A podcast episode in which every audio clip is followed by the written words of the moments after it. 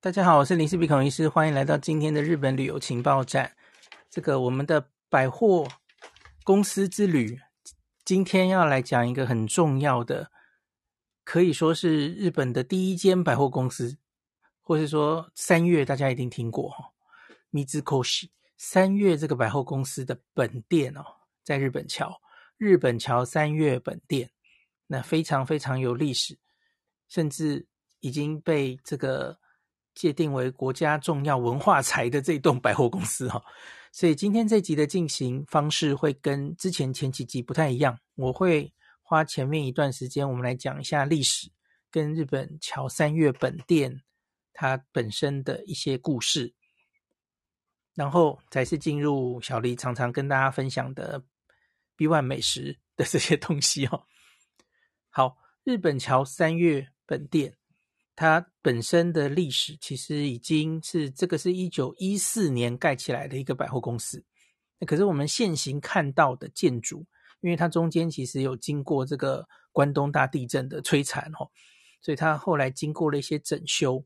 我们现在看到的主建筑应该是一九三几年落成的哈，那一直屹立不摇到现在哈。那这个在二零一六年它已经被。这个收入为是日本的国家指定文化财，这个其实是第二间百货哈。第一间百货公司被定为有形的文化财的，其实是我们下一集会讲的日本桥高岛屋哦，同样都在日本桥，都是非常有历史的。那高岛屋一其实早一步被定为文化财，那三越本店在二零一六年也定为文化财哈。那我相信你去到这个三月本店，只要有机会经过它的话，应该都会被它门口的两只非常威武的狮子吸引哈。那大家都知道，三月狮是这个整个三月集团的非常大重要的象征哦。那我记得在疫情期间，我经过银座的时候，看到三月狮就戴着口罩，看起来好可怜哦。那银座的三月狮只有一只哈，那可是日本桥本店的三月枝是一对，而且比银座的那都大很多很多，那非常的威武哈。那而且整个这个日本桥本店的那个门口看起来就是非常有文艺复兴的时候的气质的一种建筑哈，非常非常气派，一看就觉得是非常有历史感，难怪会。这个被指定为国家的重要文化财哈，那我可以先讲一下这个狮子的来历哦。这个狮子是一九一四年第一次的这个盖起来的日本桥这个百货公司的本馆的时候，这两个狮子就在那里了哈。那它后来因为地震、火灾，其实都毫发无伤。那后来的我说的一一九三几年的时候。那这个目前规模这个本馆，它也就继续坐镇在门口。那为什么会有这个狮子？哈，好，是那个时候的创办人，哈，他他在要开这个三越百货的时候，其实有去世界各国，有去观摩当时在欧美已经很风行的百货公司哦。好，那个创办人，哦，他去伦敦的特拉法加广场。去看到了那个在纳尔逊将军下面有四只大的狮子，那个狮子应该比这个三月狮更大哦，他们就深受感动跟震撼，所以他从伦敦回来的时候就告诉他，我们的百货公司门口也要有狮子哦，是这样来的哦。可是他就只只有两只哈，那没有那个广场其实有四只，所以我在网络上看了一下特拉法加广场的狮子，诶，还真的跟三月狮长得有点像诶哦。好，所以这个是狮子的由来哈。我稍微讲一下历史哈。百货公司我刚刚说，其实正式开幕应该算是一九一四年哦。那可是，在江户时代哈，它的创业于延保元年的一六七三年，其实就是最早最早它的根源哈。那个叫做三井越后屋。现在日本的几个百货公司，它其实很多的前身都是卖衣服的无服店哦。那我上次有跟大家讲过，我们有去参观过这个三越前面前身就是三井的大商人，但他们是住在那个名古屋那边的，住在松坂的。松坂是一个商人这个的地方嘛，吼，松坂三井家，他门口也有一个三越室，吼。那三井开的越后屋，那开到江户来，哈，在一六七三年。那后来他在一九零四年，他进一步想要扩大生意范围，吼。那他们那时候研究了一下，海外已经有这种 department store 百货公司的业态，吼，觉得跟日本的国情，然后他们觉得比较。符合他们的理想，是英国伦敦很老牌的一个百货，叫 Harrods。那他们就效法这个百货，发表了这个百货公司成立宣言。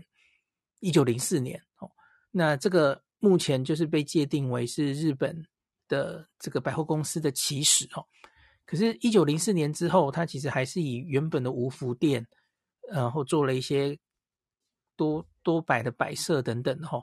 他花了大概十年的摸索的时间，一直到一九一四年，大正三年，那盖起五层楼高的钢筋水泥建筑，哈，就是日本桥三月本店正式亮相，这才是第一间百货公司的落成，哈。那当然，真正的本店已经被这个关公关东大地震摧摧毁的差不多，哈，而且还有火灾。那可是后来我们现在看到，就是一九三几年。为什么这个商号会叫做 Mitsukoshi 三月？为什么是三月？哦，因为我刚刚有跟大家讲，他的财阀就是有钱人是三井家嘛，米之乙三井家。然后我刚刚说他们在日本桥的五福店叫做越后屋，所以就取这个三井的三，还有越后屋的越合在一起，就变成 Mitsukoshi 哦，三月是这样来的哦。在一九零四年的时候，他把原本的三井五福店改为哦，因为他准备要往这个百货公司走，那变成了一个株式会社三越五福店。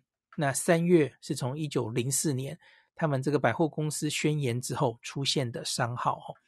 走进它的这个整个主建筑里面哦，你绝对不会错过的哦，是一个挑高五层楼的中央大厅。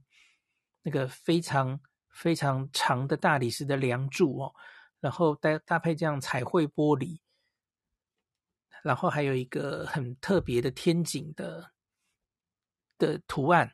那另外一个你绝对不会错过的是有一个天女像哦。那这个是花费了十年的岁月打造的一个木像，天女就是仙女哦。那这个木像叫做马勾勾罗，就是真心。他们就象征这个待客的真心，哦。这是一九六零年的时候，他们为了庆祝创业五十周年，哈，百货公司创业五十周年，然后请一个非常有名的福岛出身福岛的雕刻师，哈，那花了十年的时间雕好了这个天女像，哦，马勾勾罗。那他是从京都贵船的山里运来一个树龄五百年的这个桧木，哦，那。全长十点九一公尺，重达六千七百五十公斤哦。我我在那个天女前面，其实就看了半天，因为实在是太华丽了哦。那因为它它就在那个整个呃五楼的这个天井中哦，所以从最下面看当然可以，可是你从三楼五楼再看，其实会有另外不同的感受哦。那我相信这个是在到这个。日本桥本店，你绝对不会错过的一个非常重要的，已经变成他们的地标一样的东西哈。好，另外这个日本桥本店，当然它除了本店之外，后来在两千年代，它也盖了别馆哈。然后这个在这间店里面，嗯、有一些餐厅的事，我最后再讲好了哈。好，有一个有趣的东西是这样的哦。我说这个叫做三月的本店嘛，吼。那可是大家知道，后来这个三越跟伊势丹两间百货公司，它其实是合并在一起了嘛，吼。其实是三越经营的不太顺利，吼，所以后来是伊势丹出手来救它，所以他们现在合在一起了，吼。那三越伊势丹现在是一个公司了嘛，吼。三越伊势丹 Holdings。那可是我们现在不会说这个三越伊势丹的本店是日本桥哦，因为他们登记的总本店在三月伊势丹之下是新宿伊势丹，这是他们的本店哦。那所以日本桥本店是原本三月这个公司的本店哦。这个是有一个斗知识可以跟大家讲。好，所以这个在有这么有历史感的建筑里面哦，那还有一个可以跟大家讲的，大家知道这个它的交通方便到不行嘛？哦，这个三月前站。银座线三月前站出口直接哈，那这个也有意思哦。大家知道这个银座线可以是说是东洋的第一条地铁哈，历史非常悠久。好，也是一九三几年的时候，银座线要延伸路段，然后它要经过这个呃日本桥三月的下面哦。那百货公司就因为会经过我的地下嘛哈，所以它就也出了一些钱。来帮忙盖这个地铁，那后来呢？这一站就叫做三月前，Mizugoshi Mae。好，好，三月前站就是一个私人的企业，然后出现在这个地铁的站名哦。这个是日本史上第一次哦，这也是一个很有趣的豆知识哈。所以这个是。史上第一招，然后在百货公司地下的一站，然后就直接用这个百货公司定名。现在当然已经很硕见不鲜了哦，可是这当时也是历史上第一次哦。最近几年，他其实也有做一些新的改变哦。大概二零一八开始，他就针对整个馆内做一些更新哦，特别是他有请到这个魏延吴大师来帮他做整个。主要是一楼，一楼卖化妆品那边的一个楼面的设计哦，所以你现在去化妆品那边就会看到它有很特别的装饰，呃，在别的百货公司几乎没看到过，我觉得还蛮漂亮的。这个就是隈研吾大师设计的。那另外他在疫情中，二零二零年的时候，其实也做了一件事情，这个跟我们上个礼拜讲到这个呃西武百货那。七五百货拒绝这个这个区长拒绝尤多巴西进驻有关系哈、哦。其实，在二零二零年的时候，在这个日本桥高岛屋的新馆的两个楼层，他们邀请 Big Camera 进驻，这个也是百货公司之先哦。那他进来，Big Camera 进来，可是因为他瞄准的是在这个日本桥高呃日本桥三月。消费的比较富有的族群哈，所以它其实摆的东西是比较高阶的哦。那所以这个也是 Big Camera 跟这个传统百货公司合作的一个案例哦。你看人家这个日本桥，人家三月这个都没有担心这个会引进大型卖场会会引起什么文化的这个哎，对文化比较没有文化什么的哦。所以我觉得时代可能是有点多虑了哈。可是日本桥那边也没有别的电器卖场啊，是没有，都充满了百年老店。好，那那个谢谢林世璧先帮我们讲了那个日那个三月日本桥的那个历史，这一段真的是蛮难的，终于可以休息了，所以把难的交给他。那我就是负责比较简单的部分了，就是那个美食的部分。那这一座那个三越日本桥，既然是这样的历史渊源渊源悠久的百货公司，它下面的那个呃 B One 的这些食品店啊，食品专柜，当然也是不遑多让。我之前在做功课的时候，就发现怎么每一家都是百年老店，一家比一家老，这根本是古迹重镇的感觉。好，那。那个首先，呃，要先跟大家介绍第一个专柜就是那个资生堂 Parlor，这个当然是分量也是很够哈。这个资生堂 Parlor，我相信很多很多人都知道。那很多人知道这家店，应该是可能有去过他在银座的本店。这一这一家店跟那个卖化妆品的那个资生堂那个集团是有关系的哦，他们是他旗下的那个子。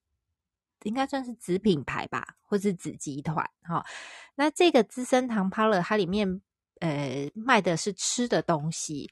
它事实上在一九零二年嗯，一百二十，距今一百二十年前，他就是在银座成立了他的本店。那他本来是个药局，那这个老板，他的创办人叫福什么的，福源还是谁的？然后他。首先从那个西方引进了一个冰淇淋的机器进这个药局，之后呢，在这边呢、就开了咖啡馆，里面有除了点心以外，还有各种西式的餐点。那这个可说是日本他们这个西方呃西式饮食西餐这个文化的先驱。那大家如果有去过这个银座本店的话，就会发现这个本店也是。一种很优雅的氛围，哈，就是在那个年代，在那个要西化的那个年代，去这边吃吃东西啊，算是一个很时尚的一个，应该是说很时尚的举动吧？对，嗯，那这一个呃资生堂 Parl 里面卖的那个点心啊，当然也是比较有复古的感觉。它里面最有名的三个品相，就是第一个是它的那个。呃，春的山茶花图案的那个铁盒饼干，第二个是 cheese cake，就是它的起司蛋糕，第三个是布丁。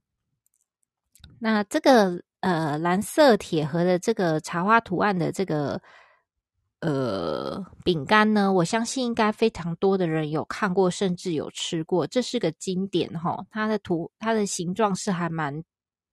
别致的是一个八角形的形状，然后中间是用线条勾勒出的山茶花图案。它的里面的饼干呢，也跟那个盒盖有一样的图案哦，所以一看就是很有标志性，一看就知道是资生堂 Parlor 的点心。那这个饼干的味道其实呃好像也都没改过诶，它是一个很。质地酥脆，然后吃起来淡奶香很浓郁的一个奶油饼干，味道算是比较朴实型的。可是很多有复古怀旧风情的人都是喜欢这一味哈。然后包装起来也是看起来很高雅，然后看起来就是个高级的点心。那。现在人可能会比较喜欢吃的是它的那个 cheese cake，可是这个 cheese cake 呢，它是银座本店的限定商品，基本上你要到本店才买得到。那我们那天去三月日本桥的时候，它柜上刚好有。主要是因为他们刚好那个时候在办活动，所以就是有期间限定，然后可以买到 cheesecake。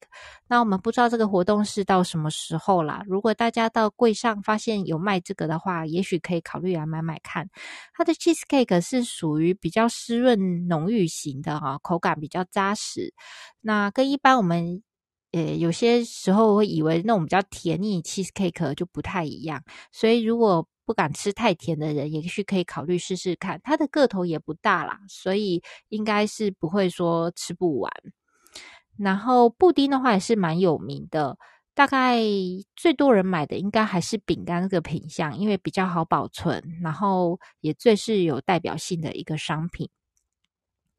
那下一个呢，就是介绍这个第二个专柜，叫做采果的宝石。这一个呢，嗯。如果有喜欢吃软糖、水果软糖的人，应该都有听过。它号称是软糖界的 LV。那它号那个主打就是，它是使用那个优选的新鲜水果当材料，然后用比较好的糖去来制作他们这个软糖。那它因为是呃优选的水果嘛，哈，所以它的那个软糖啊，吃起来的那个香气就会特别的浓厚。那它这个软糖很特别哦，它这个软糖是有特殊的造型，它有分那个水果的造型，就是你是什么口味的那个水果软糖，它就做成那个水果的样子，比如说草莓的样子，或是葡萄，或是苹果的样子，做的很精致可爱。那另外它也有做成玫瑰花的形状，如果你是要送女生的话，我觉得可以考虑那个玫瑰花形状的，因为那个形状看起来是非常的精致，非常的漂亮。一看就会很喜欢，它的那个，因为用他们材料的那个等级不同，他们普通的那个一般等级的软糖呢，它是使用那个呃世界各地优选的水果。另外，他们还有一个等级是呃 Premium 等级的，这个用的就是全部都是日本产的水果。不过 Premium 等级的它的水果的口味就比选择会比较少一些，总共只有七种，有草莓、芒果、白桃、日向夏、呃王林苹果、嗯、哈密瓜，还有麝香葡萄。那吃起来的话，当然还是那个 Premium 等级，它的那个香气更浓。然后这一家的那个水果软糖呢，它呃，它的那个香气是很自然的香气，就是虽然很很鲜很浓，可是不是那种假假的人工香精，而且它的口感啊，吃起来比较偏软 Q。不知道大家小时候有没有吃过乖乖桶？它的那个软糖的那个软硬度就有点像乖乖桶的那个软糖，不是像那种德国小熊 Haribo 那种软糖那种比较硬的那一种，不是。所以如果是牙口比较不好，比如说年纪稍微比较大或比较小一点的，他们也可以轻易的咬。咬断这个软糖没有问题，然后它这个糖果是，哎，这个软糖是单颗包装的，所以比较不怕。有时候如果天气有稍微热一点，或者是它们粘在一起的话，就不方便食用。那在这个三月高，呃，对不对？三月日本桥，日本桥三月，对，日本桥三月的话，有一个特殊的包装，就是。刚刚有提到，他们一般都是做成水果或者是玫瑰花的造型。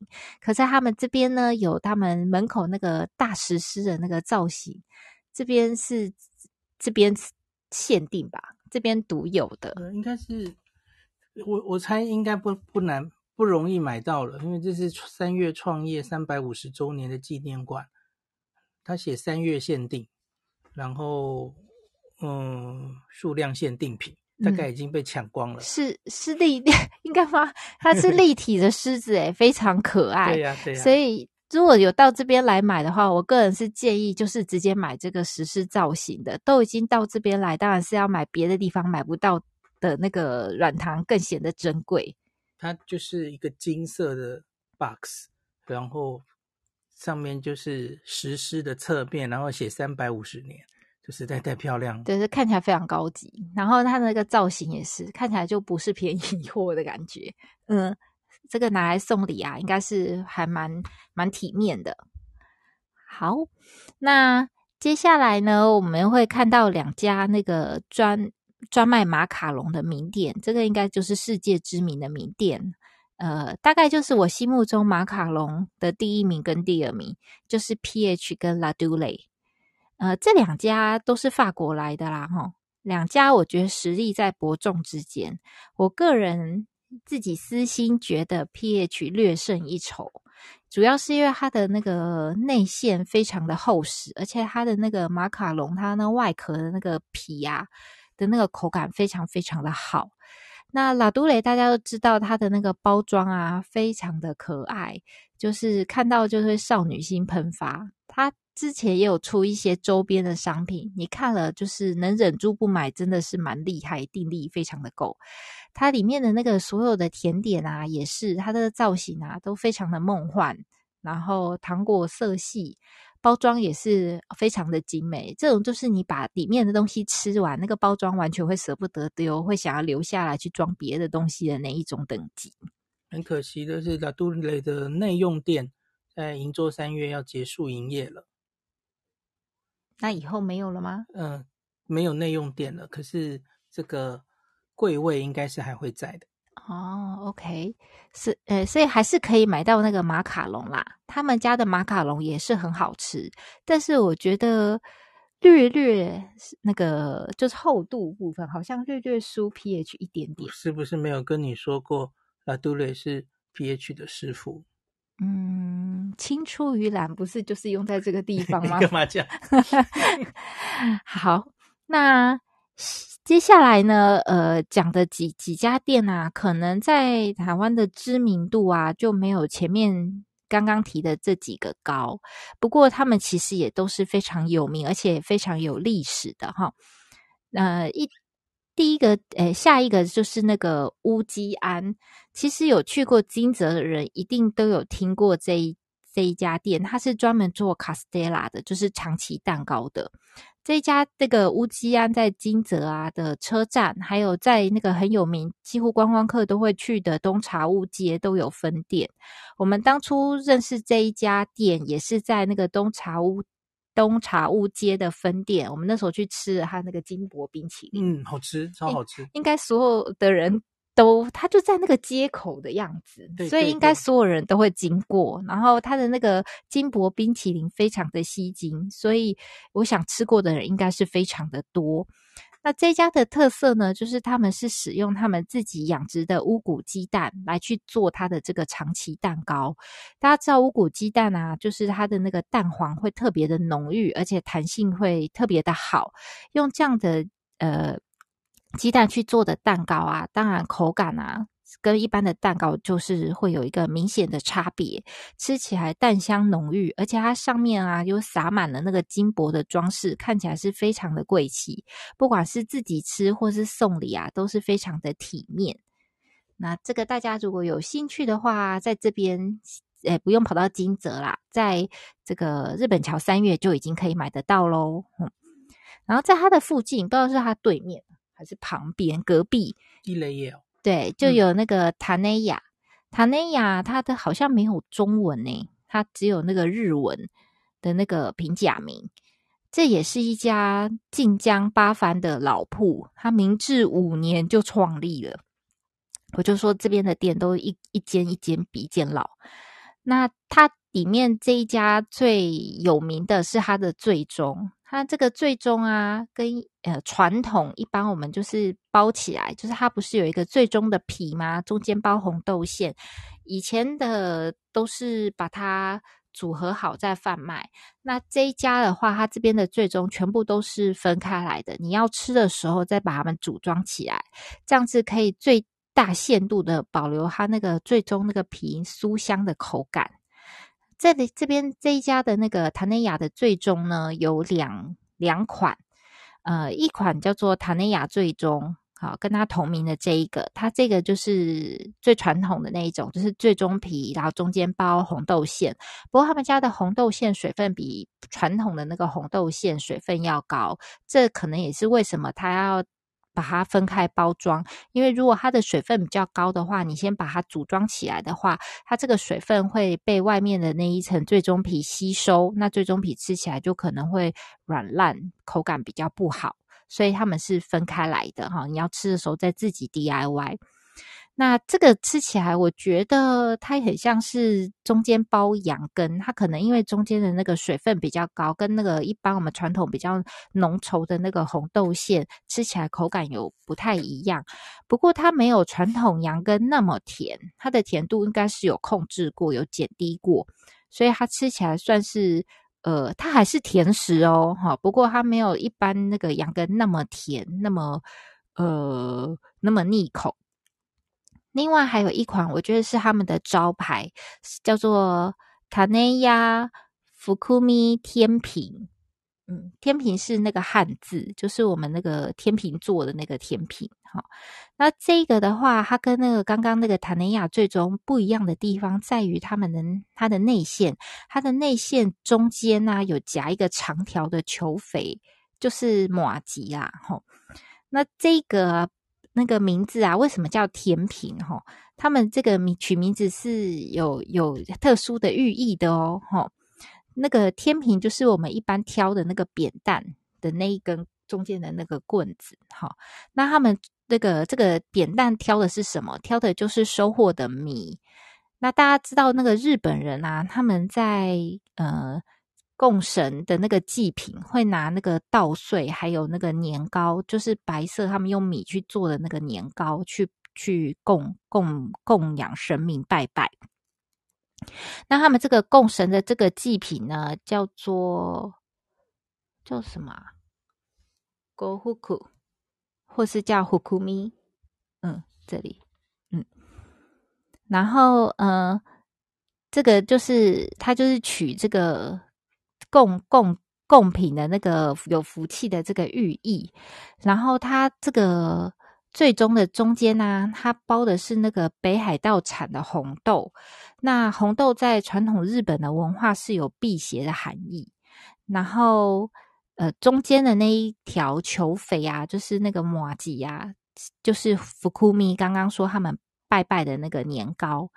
然后，所以这个点心呢，它整个寓意就是很吉利，就是有那个可以辟邪的红豆，然后又有那个呃寓意丰收的这个呃年糕在中间，所以意思就是吃了这一个年呃这个最终的话会为。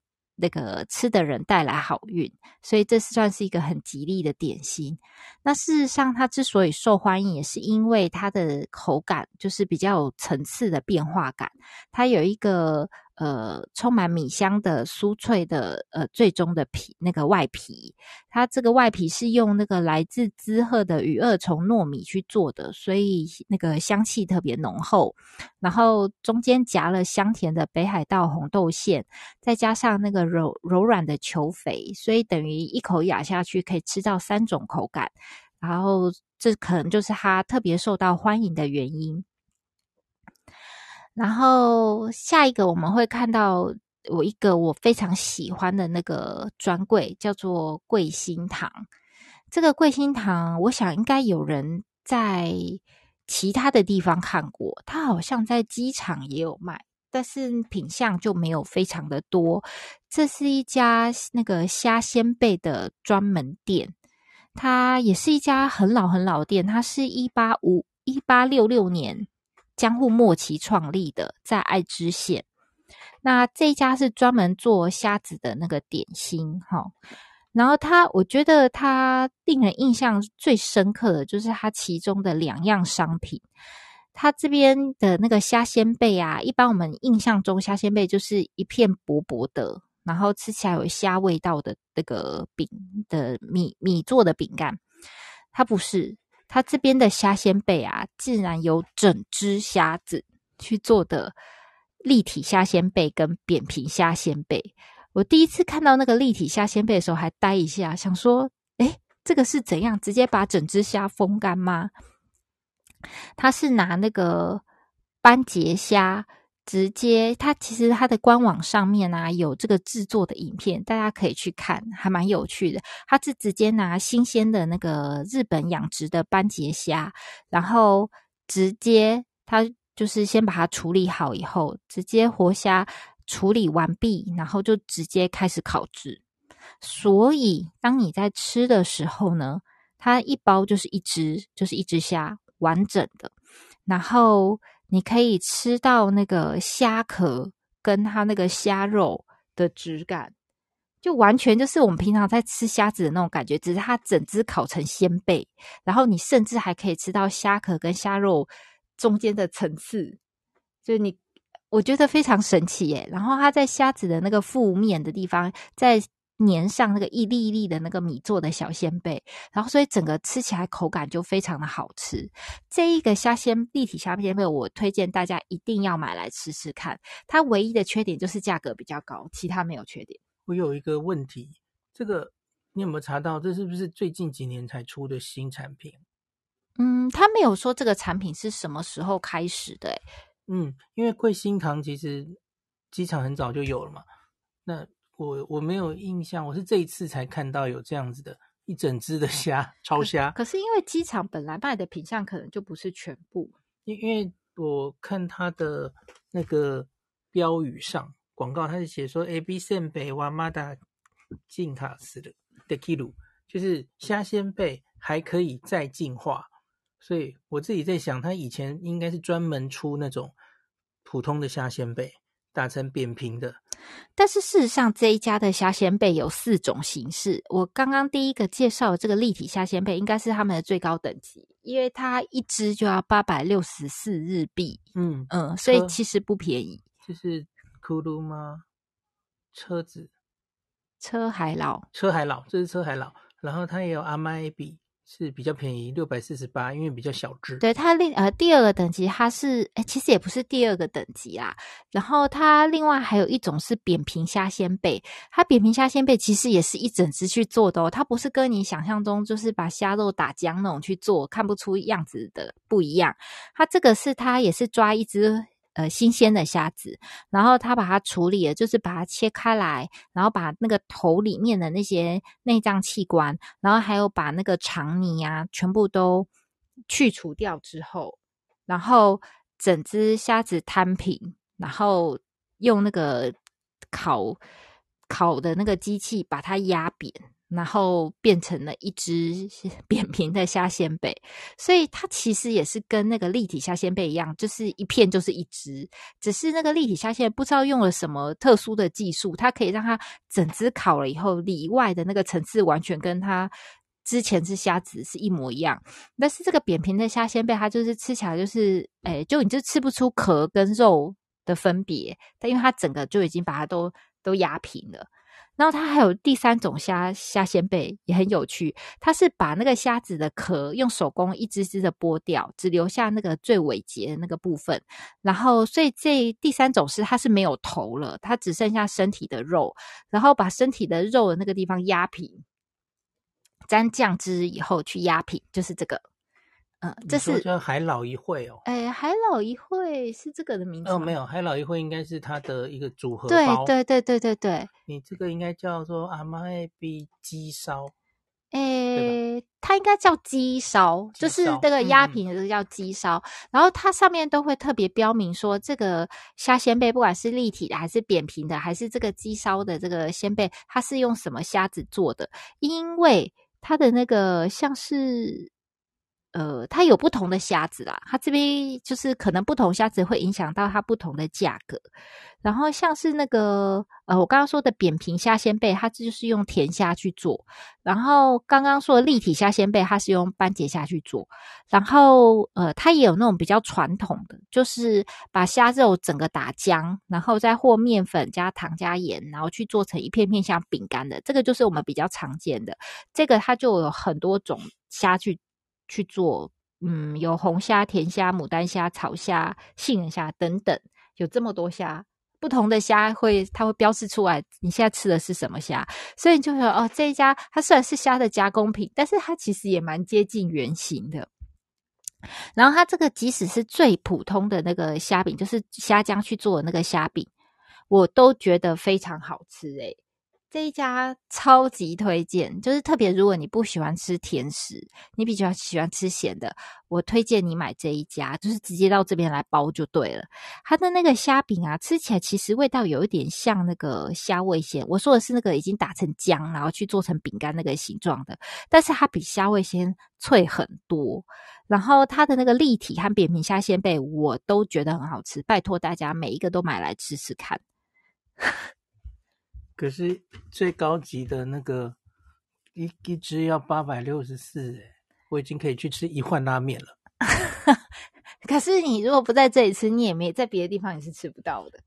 我可以去买拉杜蕾的蛋糕了。对，我是不同啊，你可以都买啊，小孩才做选择不是吗？好。那这边那个既然是老店百货公司，它下面当然还是有其他的老店。那现在来介绍的就是另外一间老店——荣泰楼总本铺。我相信很多人应该都听过这一家哈，但是真正吃过它产品的人也许就不多。这是一八一八年创立，到现在已经两百年的日本桥老店。其实它的本店就在日本桥，在这个百货公司的那个同一个区域。它的这个招牌商品叫做西河岸大福，呃，之所以叫西河岸大福，是因为它一开始贩售啊，是在这个日本桥以前是金华地段嘛，哈，它是在金华地段的日本桥与河岸西侧，然后当时是人们工作中间累了，会到这边来买的点心来填填肚子。这个西河岸大福有三种颜色，有白色、红色跟绿色的。白色的内馅是呃颗粒的豆馅，然后红色的馅是豆沙，就是磨磨的比较细，没有颗粒的。啊，绿色的话是艾草去做那个马吉的那个皮，然后它里面的那个馅也是颗粒的内馅。然后这家的那个大福的特色啊，就是他们的那个皮啊比较容易咬断，适合那个个性比较急躁的江户人。对啊，他们这个好有趣，他们点心还有配合当地人的个性，然后一直到现在，它都还保留这个分量啊很饱足，就是很大，内馅很多的这样的特色。所以其实吃一颗就可以很饱。我们那时候挑战一次买两颗，差点吃不完。那他们这个现场呢，他有那个现场制作的点心，就这边的那个呃三月日日本桥这边的现场制作点心是豆大福跟金明代金二。那豆大福其实就是跟那个西河岸大福是一样的，只是它是在这个大福皮里面，还有那个内馅里面，诶皮里面吧，应该是在皮里面有包了黑豆进去，然后这个黑豆啊，它略有带咸味，可以跟内馅的那个红豆馅去做平衡，吃起来啊会比较不单调，而且也不知道是不是因为现做的关系，我觉得它的皮啊吃起来的那个，就它那个外面那个层白色的皮，吃起来的口感比它本来的那个西河岸大福更好，更柔软，更延展性更佳。然后我们当时候会买这个。黑这个黑豆大福，其实是因为我们那时候先全部看一圈以后再回去，然后就是这一个黑豆大福的那个盘子的那个数量就少了一半，其他卖的很快，对，就是它卖最快。然后我们本来没有要买它，但是又后来发现它少数量少的非常夸张，所以我们就买了一个来吃。后来我们吃了以后就知道为什么。我觉得这个黑豆大福其实比它原来的那个西河岸大福还好吃。嗯，不管是皮的口感，或是它加了黑豆去中和它的那个红豆馅的甜，我觉得更平衡、更耐吃。另外，它另外一个呃，在这边有实作的是明代金二。不知道大家有没有看过这个金二这个点心？它其实是用一种很薄的那个小麦面皮啊，去包住这个红豆馅，然后再用香油呃烤，放在那个烤盘上去烤，然后去定型的一种点心。那其实本来它是在京都有一种叫银二的点心，它用的是米做的皮去包那个馅。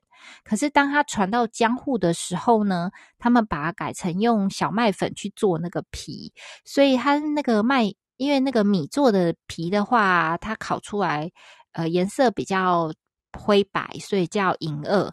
那他们改成用那个小麦粉去烤。之后呢，它的颜色就变金，偏金色。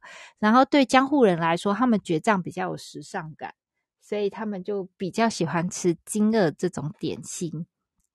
那这个荣泰楼总本铺呢，他们本来在那个呃这个西河西河岸，他们卖的就是大福跟这个金二的点心。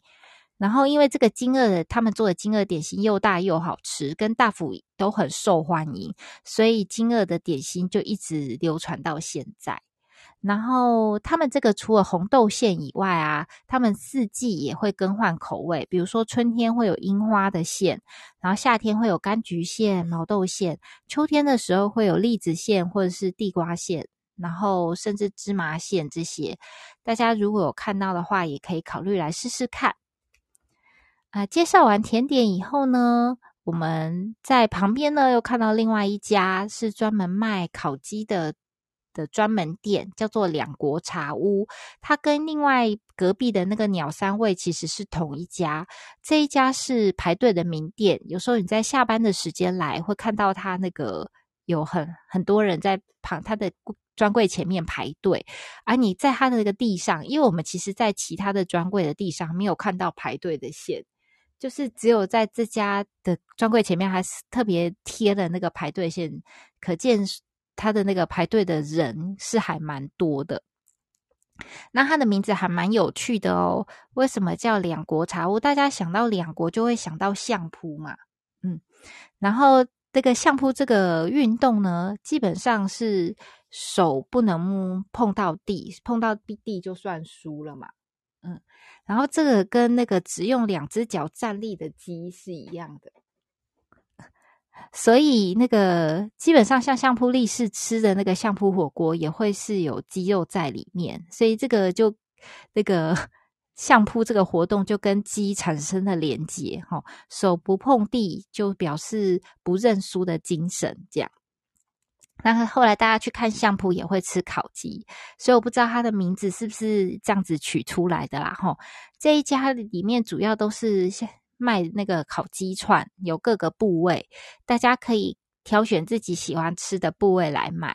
我个人吃了一圈，我觉得它的那个莲藕鸡肉饼还蛮好吃的，然后还有它的蒜味炸鸡也不错。然后大家如果不知道选什么时候，可以点这两个来吃吃看。然后这边刚刚以上讲的是那个三月日本桥的本馆，那它旁边还有一个新馆。啊，小就是有一个小小的通道可以连通过去。那我们走到那个新馆呢，也有三家店可以介绍给大家。第一个就是你新馆的通道一走过去，会先看到的就是 Butters 这一家卖奶油小蛋糕的店。哈，它的那个招牌商品就是 Craft Butter Cake，就是呃奶油小蛋糕。这家总算不是百年名店了啦，吼，这家是。二零二零年开业的这一个三月日本桥，应该是他们的第五家店。那这一家的店的特色是，他们非常在乎他们使用的原料。奶油小蛋糕，当然他们最重要的原料就是奶油。他们非常强调，他们是使用单一来源、单一产地的奶油。哈，那个他们用的应该是北海道来的奶油，主打是清爽的酸味跟香气。然后他们这个小蛋糕很特别哦，它跟我们一般认知那个小蛋糕不一样，它结合了布列塔尼酥饼还有费南雪，所以它吃起来啊，并不是那种软软绵绵的那种蛋糕，它中间呢有夹着脱脂牛奶做的牛奶酱夹心，然后它吃起来其实它就是表层有一点微酥的那个。类似壳的感觉，然后它内里那个蛋糕体啊，吃起来是一个扎实的口感。它的糕体算是有一点硬度，然后吃起来呢不会太甜，然后不会像一般费南雪，我们吃起来有时候会略显浓厚跟腻口。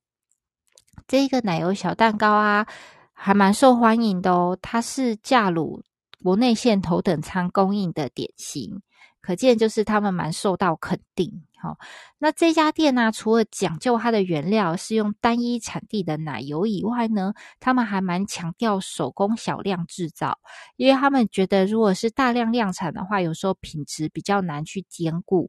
然后他们这个精神其实也是有用到他们隔壁的那个 Hill Ice Cream 这一。两家不知道是不是同集团呢？因为他们两家强调的精神都是原料，以及他们是手工小量批次的制造。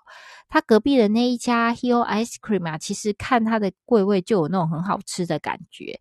那一家第一家的店是坐落在自由之丘，也是个甜点的基站区哈。第二家店就在这边，这是一家主打手工冰淇淋的专门店。它也是，就是刚刚提到的，以小批制作而不是量产为他们的制作精神，以美味为首要目标。那主要是因为小批量制作的话，他们在选择材料上面可以更灵活，可以仔细选择他们觉得优质的材料，而且也可以使用呃大批处理不来的原料来制作，然后在制作的时候可以。呃，调整一根据原料的特性去调整制作的方法，最大限度来发挥原料的特色。因为他们觉得冰淇淋其实是一种原料很简单的食物，但是只要其中一种成分改变，就可以让这个冰淇淋的味道不一样。所以，比如说像他们牛奶选择不同的产地，它这边主打两个牛奶哈，一个是来自美英北海道美英的牛奶，另外一个是来自十胜的牛奶。那不同的产地，甚至是不同的季节，比如说夏天或是冬天，你那个牛奶的味道就会不一样，当然就会影响冰淇淋的风味。那它这一家是有特别引进意大利制造的冰淇淋机，可以在呃冰淇淋掺入空气的时候高速转动搅拌，并且很短时间就可以冷却，这样就可以做出具有空气感、吃起来蓬松轻盈的冰淇淋。它这一家的招牌是美英牛奶做的牛奶口味冰淇淋啊，吃起来是特别的浓郁。他们虽然没有用鸡蛋，可是完全不影响它的浓郁口感，是他们最推荐的。那杯嗯，另外还有就是十胜的那个牛奶，吃起来就略比较清爽一点，但是也是风味很。很浓，基本上我觉得北海道的那个牛奶还有北海道的冰淇淋是没有难吃的，所以我们那时候两个都有点来吃吃看，只有两个一起吃的时候才略有一点感觉有不一样，但是呃一起呃单独吃的时候，你应该是会觉得都是很好吃的冰淇淋。然后他再往前走一点呢，就是到了这个一家很有名的店。专门卖英国红茶的，这个是世界知名的那个英国王室御用茶，叫做 Fortnum May Fortnum Mason 这一个应该我可能应该是蛮多人都知道，大家如果去英国玩过的话，它也是三百多年历史了啊！一七零七年在伦敦创立，然后它是英国王室的御用茶哦。它主要是用采用极高品质的茶叶，然后还有就是呃技术很好的调茶师著名。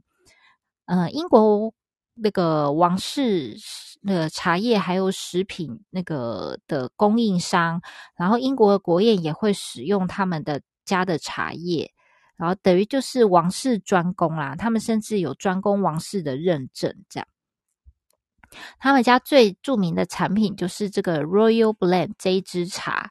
这一支茶呢是一应该蛮说呃一九零二年庆祝爱德华七世即位发行的茶叶。它主要是用顶级的那个锡兰呃白毫席兰跟阿萨姆红茶来调制。调配泡出来的茶汤啊，很浓郁，而且喝起来啊有蜂蜜回甘的后味。我们有把它买回来喝，它就是非常正统、很很香的那个英式的红茶。所以，如果你有喜欢那个喝正统，想试试看正统的英国红茶，那你就可以来这边去选购。然后，当然它的包装也是非常的精美，拿来送人也是完全没有问题。然后小李讲完了他的部分了，然后我最后补充一点点其他东西。百货公司的电梯这个也是非常古老的哈。那这家它的 escalator 手扶梯是全日本百货公司中第一个装的哦。那电梯不是第一个哈。那它的电梯第一名是，它是最早有那个电梯 boys，不是电梯 girls 哦。当当年它是用。那个电梯的男生帮你开电梯，哈。那另外一间，我记得应该是上野的那个松板屋是第一间电梯 girls 开始的。那时至今日哦，多半的日本的百货公司或因为这个人手不足，或是怎么样，哈，已经几乎完全都没有电梯小姐了哦。那可是日本桥的三月，它还保持有这个。电梯小姐的传统，那主要是它的几台电梯里面哦，有几台它是需要手动来开的哦，所以还是需要一个电梯小姐在这边帮大家服务。所以大家假如别的百货公司都看不到咯，哦，只有这个日本桥三月还有电梯小姐。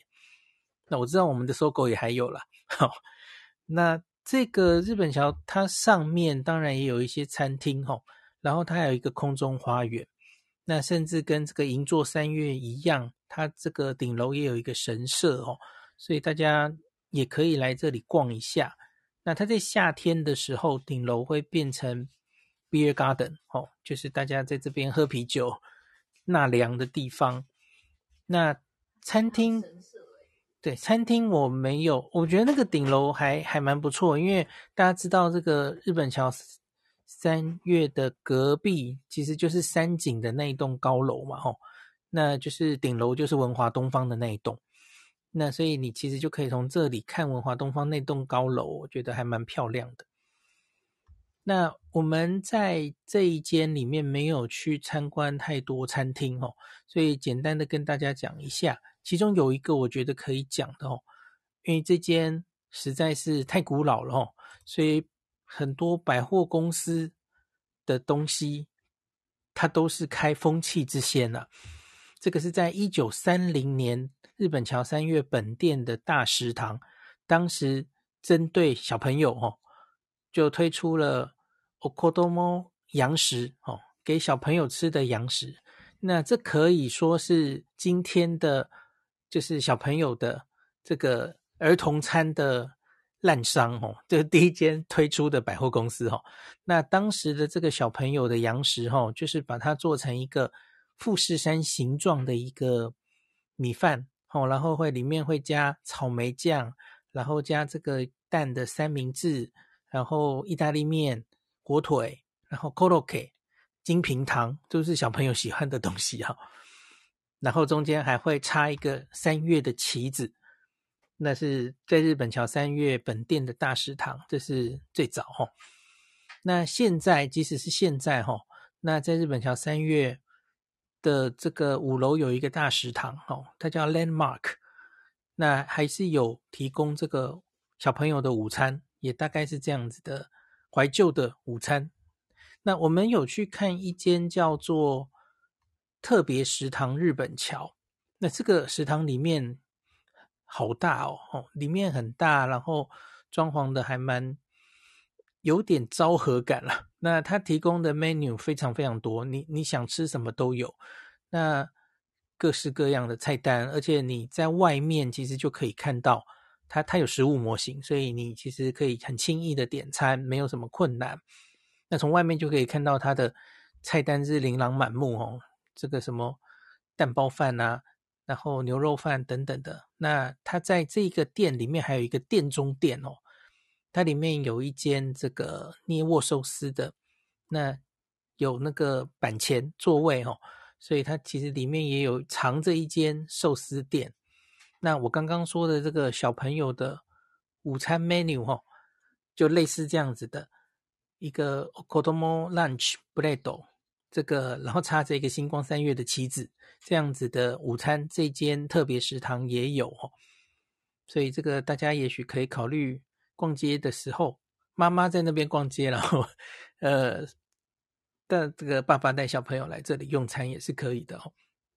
最后讲一句，我刚刚有说这个 Big Camera 已经进驻新馆的两个楼层哈，它叫做 Big Camera Caden，K A D E N 这样子哦。那楼面可能不算太大了哦，可是它就是占据了两个楼楼层，然后有一些。这个 Big Camera 的东西进驻哦，那听说这个说明，V 我看 Wiki 上的说明写说，他没有用这个星光，不是星光，对不起，没有用三月的从业人员，他是 Big Camera 的工作人员。那可是他在这里就被要求不是穿传统的 Big Camera 那种红色的服装哦，他是穿那个类似星光三月的职。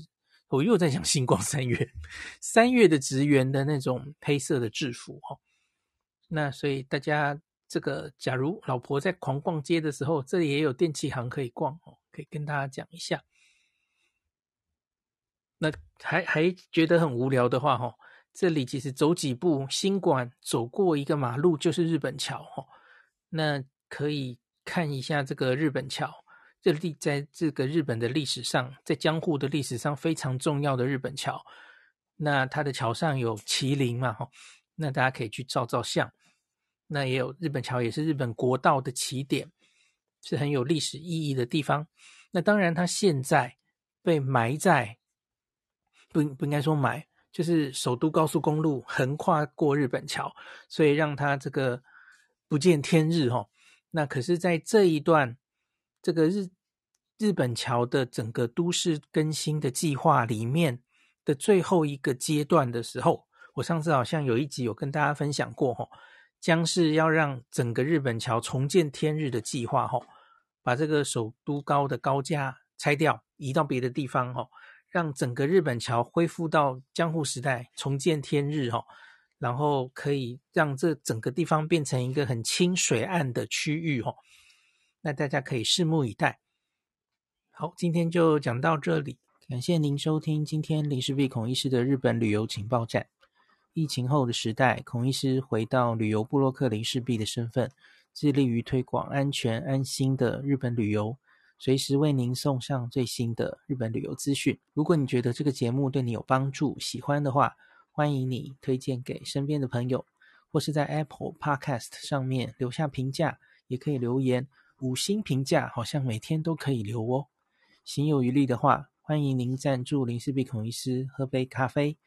如果你想看到更多林氏璧发的日本旅游资讯，欢迎你加入脸书上的日本自助旅游中毒者粉丝专业，或是我也有 LINE 的官方账号 Telegram、Instagram，这些连接都在 Podcast 前面，我的电子名片里，可以在一个页面就看到我所有的发声管道，都欢迎您加入。那我们就下一集再见喽。